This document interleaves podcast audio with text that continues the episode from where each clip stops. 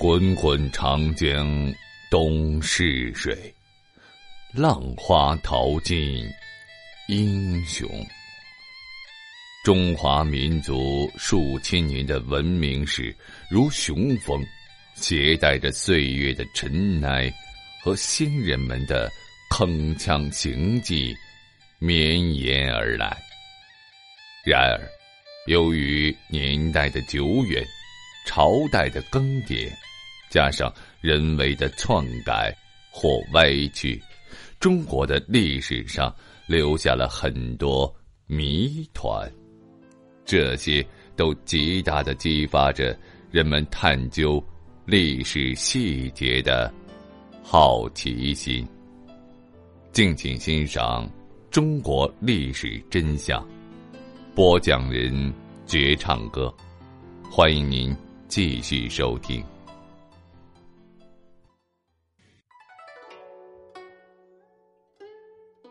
千金一词呢？一直是对宝贝女儿的爱称。如果是某人的妻子生下一个女儿，我们便要恭喜他们喜得千金了。一个美丽乖巧的女儿，在父母的眼中呢，那就如掌上明珠，无异于价值千金。在中国的古代，金并不是指金子，而是指黄铜。当时黄铜十分稀有，物以稀为贵。同时，金又作为当时重要的货币单位，所以千金视为黄铜千金。这并非是实质，只是极言其珍贵罢了。只不过呢，令人没有想到的是，千金一词最初是用来称呼男子的。据《史记·越王勾践世家》记载，范蠡之子因杀人而犯此罪。范蠡说。吾闻千金之子不死于世，他的意思是说，富贵人家的子弟不能让他在闹市受禄，因而以重金为之赎命。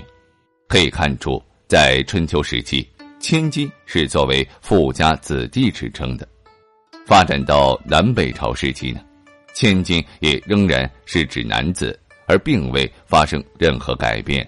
如《南史谢斐传》中记载了这样一个故事：南朝梁司徒谢斐幼时聪慧，十岁时就能赋诗，十分受到父亲谢庄的喜爱，常把他带在身边。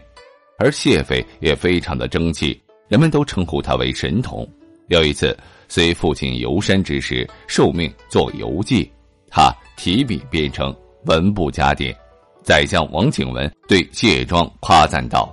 贤子足可以称为神童也。谢庄也手扶儿子的背说：“武家有千金。”这千金的用法一直延续了两千多年，直到元代之时才发生了改变。在元代曲作家张国宾的杂剧中，《薛仁贵荣归故里》里有这样一句话：“你乃是宦官人家的千金小姐，请自便。”后来，在明清时期的一些拟话本和小说当中，称女孩为千金的情况就更加的普遍了。如《红楼梦》第五十七回，薛姨妈笑说史湘云：“真是个侯门千金。”渐渐的，人们便都用千金来称呼女孩了。千金一词体现了父母对女儿的宠爱，也彰显出女孩的高洁与尊贵。人们对鸳鸯也并不陌生，他们在人们的心目当中一直是夫妻和睦相处、爱情永恒的美好象征。传说中认为，鸳鸯一旦结为配偶之后，便游则并肩，飞则比翼，睡则交颈。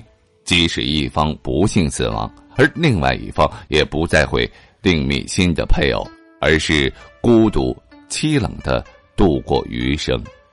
于是。鸳鸯常被诗人写入诗中，从而留下“鸳鸯相对浴红衣，短照弄长笛，梧桐半死清霜后，头白鸳鸯诗半飞”等无数动人的佳句。其实啊，鸳鸯并非是喻指夫妻，而是用来比兄弟之间的友好以及亲密。文选中有一篇《苏子经》诗四首，其中第一首有诗云：“昔为鸳和阳，今为深雨沉。而从骨肉原之叶，况为连理树。”从这些诗句看来，这显然是一首兄弟之间的赠别诗。另外，晋朝的郑风有答陆世龙诗四首，其中第一首《鸳鸯》的序文中说。鸳鸯美贤也，有贤者二人，双飞东岳，阳回上京。很明显，这里的鸳鸯是比喻陆机、陆云兄弟二人。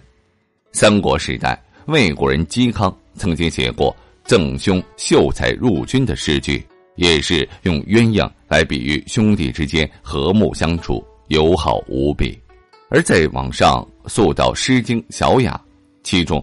鸳鸯于飞的句子也不是比喻夫妻的，那么从何时起鸳鸯才成为美丽忠贞爱情的化身呢？